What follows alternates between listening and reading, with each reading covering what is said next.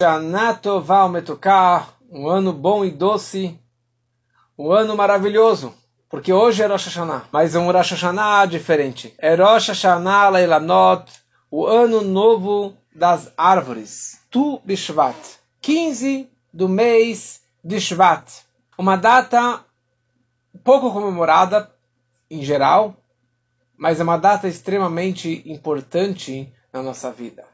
Uma data que tem mensagens, ensinamentos para o nosso comportamento. O que tem de tão especial nessa data de hoje? Tu Bishvat, 15 de Shvat. Que o Talmud, a Gemara descreve sobre um versículo da Torá. Quando a Torá está descrevendo, para achar de Shoftim, a Torá descreve uma guerra que seria feita, que o povo ia atacar um outro povoado, e a Torá descreve que se você quiser cortar árvores do campo para fazer armas, para fazer cercas ao redor da cidade, desse acampamento, você não pode cortar uma árvore frutífera. Árvores não frutíferas você poderia cortar para usar da lenha, da madeira, mas uma árvore frutífera, fala a Torá, é proibido você cortar uma árvore frutífera.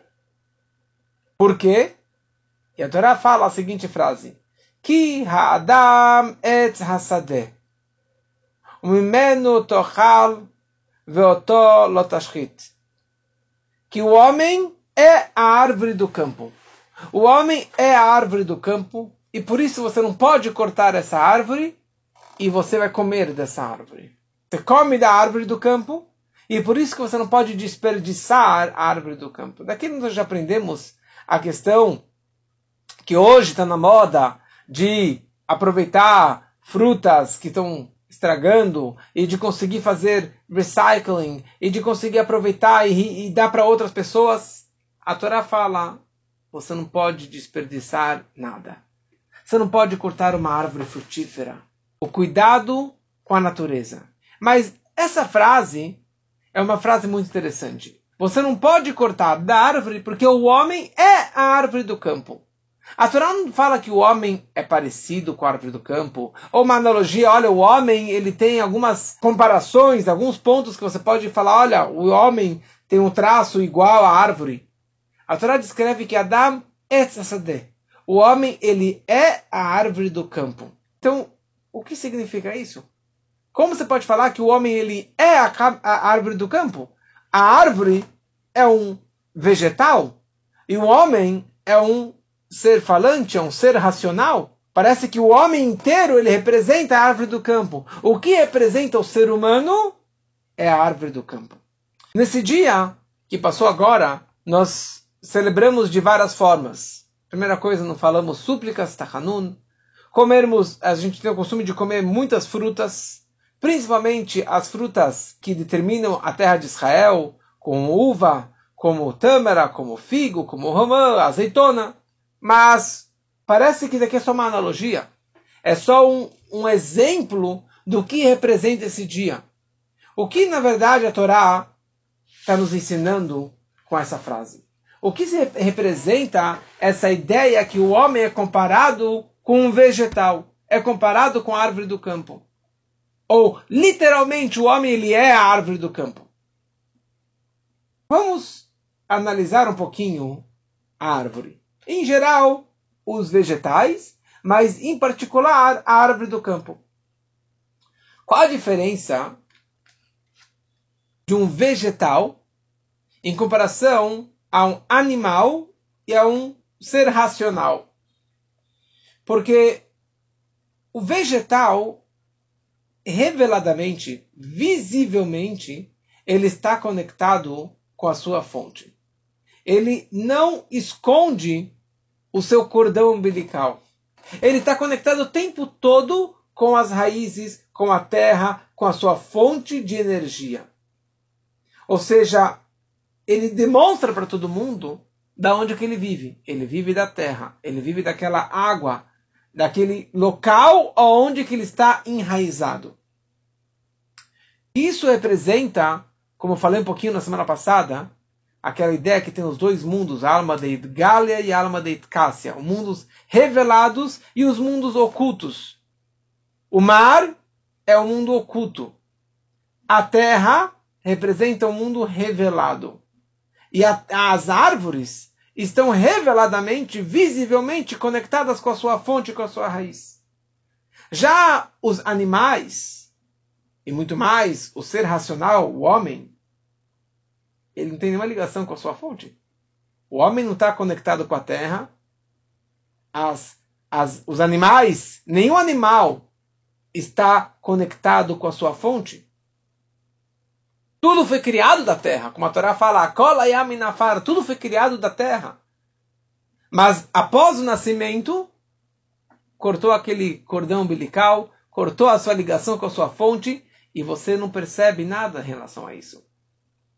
Ele, ele vive, ele precisa disso, mas o animal ele pode comer, ele pode viver também do mineral, ele pode viver do animal comendo outros animaizinhos, mas não necessariamente que ele está conectado, mesmo que ele está conectado, que ele vive da, da terra, ele não está conectado diretamente.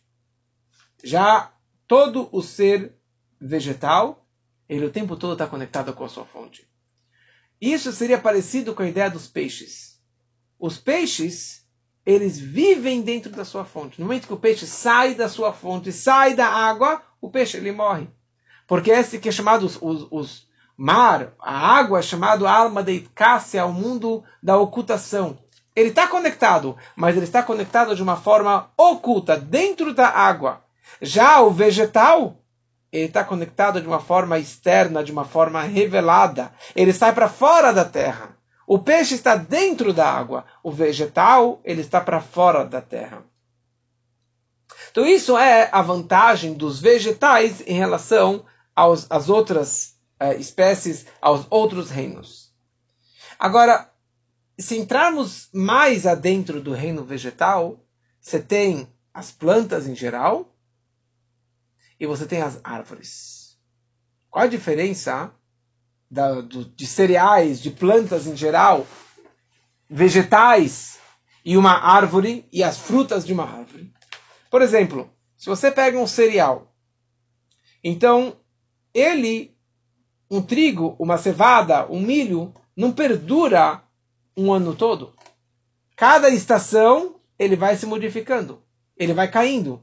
Aquela, aquele pé, aquela espiga de trigo, de cevada, de qualquer outra vegetal que seja, um tomate, um pepino, ele fica lá alguns meses e ele acaba ressecando, ele acaba morrendo, acaba apodrecendo. Então cada estação acaba modificando aquela aquele vegetal, aquele cereal. Ou seja, que a sua ligação com a sua fonte não é tão forte. A sua ligação com a terra é modificada de acordo com a estação do, do ano. Agora, uma árvore não tem nada disso. Uma árvore perdura lá décadas e décadas, e cada ano vai brotando mais frutos e mais frutos. E a sua ligação com a sua raiz, com a sua fonte, com a terra, é visível e é clara e perdura muitos e muitos anos. Existe o macrocosmo e o microcosmo. Existe o Olam Agadol, o grande mundo, que é o mundo que nós conhecemos, que tem os seus reinos, mineral, vegetal, animal, ser racional. E também tudo que tem na terra, tudo que tem no mundo, no macro, tem também no micro. O homem é chamado de um olam katan, de um mundinho pequeno. Dentro do mundo pequeno do homem, ele também tem os quatro reinos. Ele tem dentro de si algo que representa o mineral, algo que representa o vegetal, o animal e também o ser racional. Espiritualmente, ele tem essas quatro espécies dentro de si. Por exemplo, um, o que seria o mineral dentro do homem? O mineral do ser racional representa as suas ações físicas, ou mesmo as suas palavras, a sua fala, que as letras são inanimadas, as letras ou as minhas meus atos per si, sem o sentimento, mas o ato físico representa algo seco, algo morto que nem um mineral. Subindo para o próximo degrau, o que seria o ser vegetal dentro do ser racional? O que seria o vegetal dentro do homem? Isso representa as midot, as emoções, os sentimentos, os atributos emocionais dentro do homem, porque constantemente eles estão crescendo, constantemente estão aumentando. Então, por exemplo, por exemplo, o meu amor por algo, por alguém, sempre vai aumentar ou diminuir. Minha raiva por algo, por alguém, vai aumentar diminuir. Minha paixão, minha beleza, ou meu, minha vitória, meus sentimentos, eles sempre estão em modificação. Agora, o intelecto do homem, o intelecto do homem representa o animal o reino animal, Rai. Porque o intelecto, não somente que o intelecto ele cresce e ele aumenta como um vegetal, mas o intelecto ele vive também que nem um animal. Porque o animal, ele não tem o seu cordão umbilical, ele não está conectado com a sua fonte, com a sua raiz. O animal sempre está em movimento. E o intelecto também nunca está atrelado só numa linha de pensamento. Você consegue fazer uma macarronada, você pode fazer um mishmash, uma mistura de conceitos, uma mistura de valores no seu intelecto. Que isso é que nem um animal. Que ele vai viajando, ele vai para cá, vai para lá, depende da estação, depende se ele quer atacar, se ele quer fugir, se é verão, se é inverno. Ele sempre está em movimento. E ele nunca está atrelado, ah, eu, assim que eu fui educado, então eu sempre vou seguir essa linha de pensamento. Não. Eu posso de manhã pensar de uma forma e logo depois pensar de uma outra forma. Eu estava agora há pouco falando com uma pessoa e eu segui uma linha de pensamento. Depois de alguns minutos eu falei, sabe o que? Vamos por esse outro caminho. Por quê? Porque é assim que funciona o intelecto. É que nem um animal. Ele sempre está em movimento, sempre está em crescimento, mas em movimento, e ele não está definido, parado num lugar só. Eu posso, no momento, pensar de uma linha de bondade, e depois eu posso ter um pensamento mais severo, um pensamento mais restrito. Agora, as emoções, as midot, os meus sentimentos, isso já não é tão mutável. Não é tão um, um, flexível. Porque uma pessoa que ela é de boa índole, uma pessoa que tem uma linha de um comportamento de amor, de bondade, uma pessoa fofa, uma pessoa meiga, uma pessoa simpática, é muito difícil de uma pessoa como essa fazer uma pessoa algo ruim por maldade. É muito difícil uma pessoa como essa, da noite para o dia, ou mesmo com o passar do tempo, virar uma pessoa pesada, uma pessoa do mal, uma pessoa perversa, uma pessoa vingativa e assim por diante. E o oposto é a mesma coisa. Aquela pessoa que você conhece, que é uma pessoa dura, uma pessoa brava, uma pessoa é, complicada, pessoa que sempre está brigando, que sempre está reclamando, é muito difícil dela mudar a sua índole. É muito difícil da pessoa mudar o seu comportamento. Por quê? Porque isso é um vegetal. E o vegetal ele tem raízes fortes, fincadas na terra, fincadas na essência da minha alma. Então, se eu nasci com esse comportamento de Hesed, provavelmente a minha vida toda eu vou seguir esse caminho. Se eu nasci num comportamento de Gevorá, de severidade, de disciplina, pessoa mais fechada, você vai seguir essa linha até o fim da vida. É extremamente difícil, eu não falei impossível, mas é extremamente complicado a pessoa mudar a sua índole, seu comportamento, seus sentimentos, as suas midot, porque isso está enraizado lá na sua alma. E da mesma forma que, a, que o vegetal ele só cresce, ele continua crescendo, ou se é uma árvore, cresce muitos e muitos anos, mas ele vai seguir esta linha de comportamento.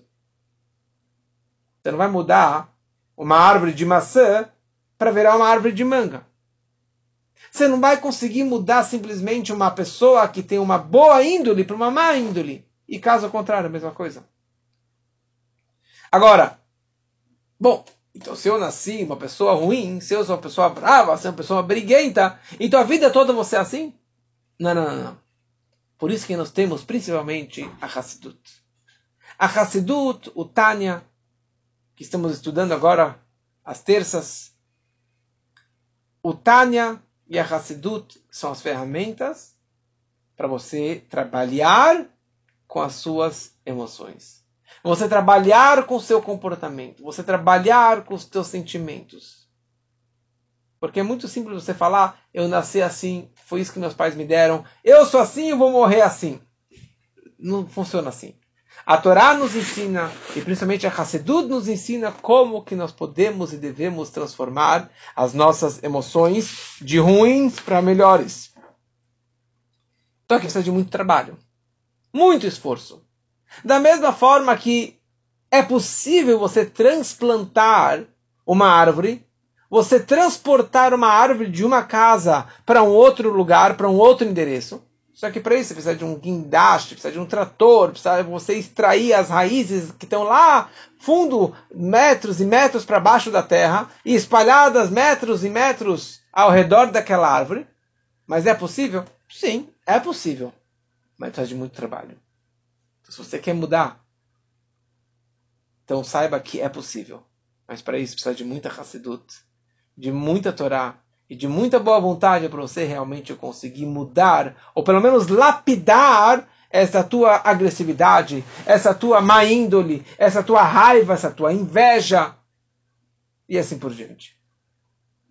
Então, com isso, nós conseguimos entender essa ideia que a Torá nos descreve. Que Adam Metzasade. O homem, ele é a árvore do campo. O homem, ele é a árvore do campo. Não é mais ou menos, ó, o homem é parecido com a árvore do campo. Fala a Torá, Adam, ele é a árvore do campo. Porque o que representa o homem? O que representa a verdadeira identidade de um ser humano, de um ser racional? É a árvore do campo. Porque a árvore é um vegetal. A árvore representa as midot, os sentimentos, as emoções, a índole da pessoa, os atributos emocionais, que é o lado do tzomer da pessoa. Ou seja, o que expressa a essência do homem são as suas atitudes, são as suas, seus sentimentos, não seu intelecto. Muito menos as suas ações. Ah, se ele fez uma grande doação, quer dizer que ele é uma pessoa do bem? Não, não representa que ele é uma pessoa do bem. Porque pode ser que ele tem dinheiro, ele deu uma tzedakah, não quer dizer que ele é uma pessoa boa. Se ele é uma pessoa extremamente inteligente, então eu conheço aquela pessoa? Você não conhece aquela pessoa. Porque a inteligência, o conhecimento não representa a índole. O que representa a essência do homem, a natureza do homem, isso representa as suas midot. Então por isso que o principal trabalho do homem não é o intelecto, e sim o birur vezichur amidot, o refinamento e a elevação e o lapidar das suas emoções, dos seus sentimentos, da sua má índole, etc. Porque no momento que você trabalha com os teus sentimentos, com as tuas midot, isso é o que vai atingir a essência da tua alma. Então, a pessoa só consegue atingir a sua completude, a sua perfeição, no momento que ele vai trabalhar com as suas emoções, trabalhar com a sua pessoa. E assim ele vai ter um entendimento perfeito, um, um racional perfeito, e, e isso, na verdade, só é possível se ele trabalha com o coração. Se ele levar todo o judaísmo, todas as aulas de Torá, toda a Hassidut, todo o Tânia e tudo que aprendemos na Torá, para o coração trabalhando com o coração, trabalhando com seus sentimentos. It's not easy, but it's possible. E por isso que a Torá descreve Adam O homem, ele é a árvore do campo. É isso que representa o homem, não as suas atitudes. E daí a, a, a Gemara, o Talmud, continua dizendo a seguinte frase. Im tamid chacham hagunu mimenu tochal. Se ele é um tamid chacham, um erudito, um grande sábio da Torá, mas que ele é um sábio digno, adequado, uma pessoa boa, desta pessoa você pode comer. Ou seja, aqui ele está descrevendo que o que interessa não é quanta Torá ele sabe, quão grande, quão amplo é o seu entendimento, o seu racional, quão maravilhosas são as suas aulas. Isso aqui não é o que interessa. O que interessa é se este sábio é uma pessoa digna. É uma pessoa de boas midot, de bons comportamentos, de bons sentimentos, de boa índole. Ah, ele tem isso? Ele tem uma fruta doce? Então você pode comer das frutas dele. Você pode aprender dessa pessoa. Mas se ele não é um Tamid Raham dessa forma, então você não vai aprender dele. Você não deve frequentar pessoas, frequentar aulas de um professor, um rabino, de má índole, de mal atitude, porque você não vai aprender nada dele. Comer frutos você tem que comer frutos doces, maduros, comestíveis, que vai te ajudar a mudar e lapidar o teu comportamento. Porque isso que é o mais importante. Você tem que aprender a Torá de pessoas do bem, pessoas corretas. Isso é em geral para o povo judeu. E aqui tem uma coisa também interessante conectada com os patriarcas. Porque todo o nosso povo é descendente dos três patriarcas, Abraham, Yitzhak e Yaakov. E nós constantemente estamos conectados com eles e atrelados aos nossos patriarcas.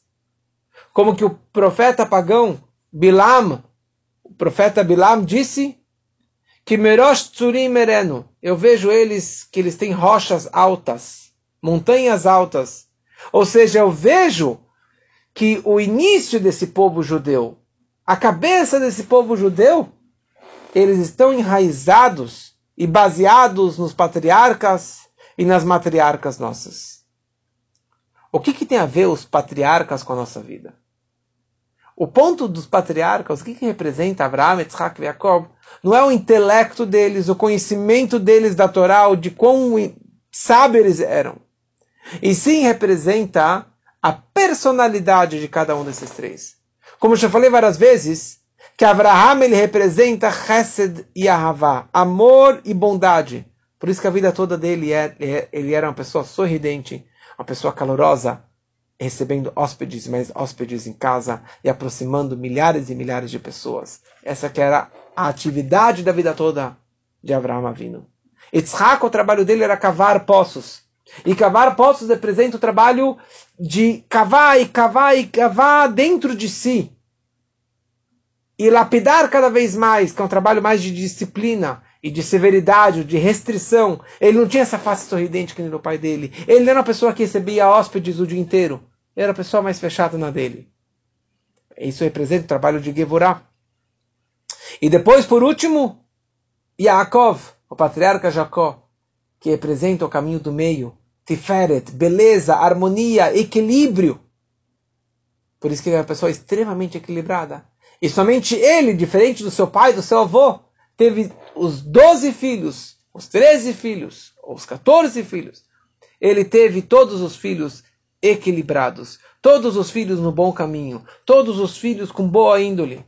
Por isso que a sua cama é chamada sua cama perfeita, porque todos os seus filhos saíram no bom caminho. Por quê? Porque ele era uma pessoa bem equilibrada. Ele era uma pessoa bela, que é uma junção entre a bondade e a disciplina.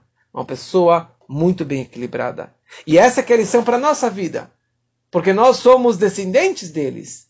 Pelo lado das emoções dele, dos sentimentos, da forma que eles realmente se comportaram a sua vida toda. Então, qual é a lição para a nossa vida?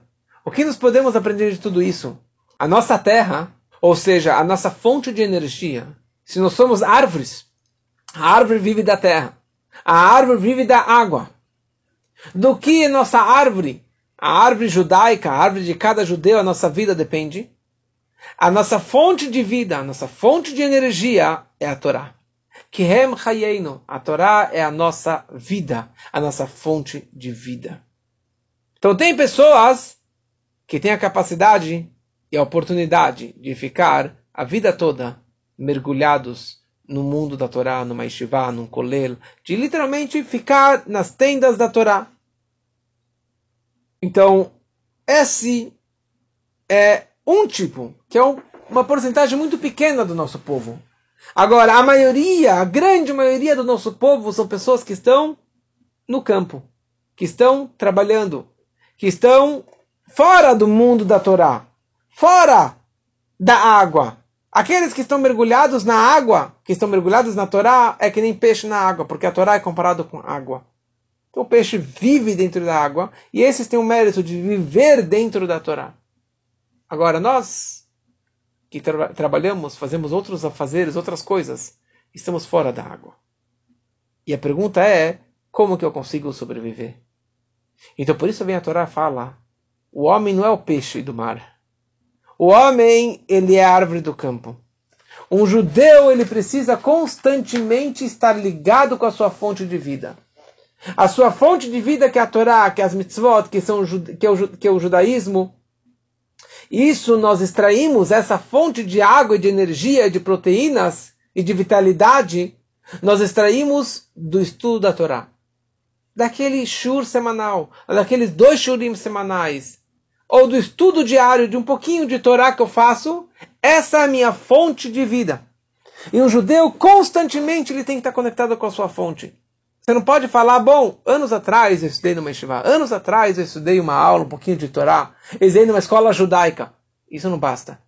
Hoje, você, se você não estudou hoje, sua árvore está ressecando. Se você não estudou durante um ano, a tua árvore vai cair, vai apodrecer. E por isso que teus frutos não são tão doces, não são tão deliciosos. Porque você não está ligado com a fonte de vida. A sua fonte de vida é Torá e mitzvot. E nós precisamos estar conectados visivelmente, como a árvore está conectada com a sua fonte, visivelmente, externamente, com a sua fonte. Então essa que é a nossa garantia de viver e de ter frutos. Nossos frutos são os nossos filhos. Nossos frutos são nossos alunos. Ou nossos frutos são as nossas boas ações. Quando você tem uma árvore, quando você é uma pessoa doce, quando você é uma pessoa que está conectado com a fonte da vida, da Torá e das mitzvot e do judaísmo, você consegue fazer muitos e muitos frutos. E que possamos realmente viver essas mensagens desse dia tão sagrado durante o próximo ano, porque hoje é o Rosh Hashanah das Elanot, é o ano novo das árvores, e que possamos realmente gerar muitos e muitos frutos deliciosos, doces, de boas ações e de bons filhos e de boas amizades.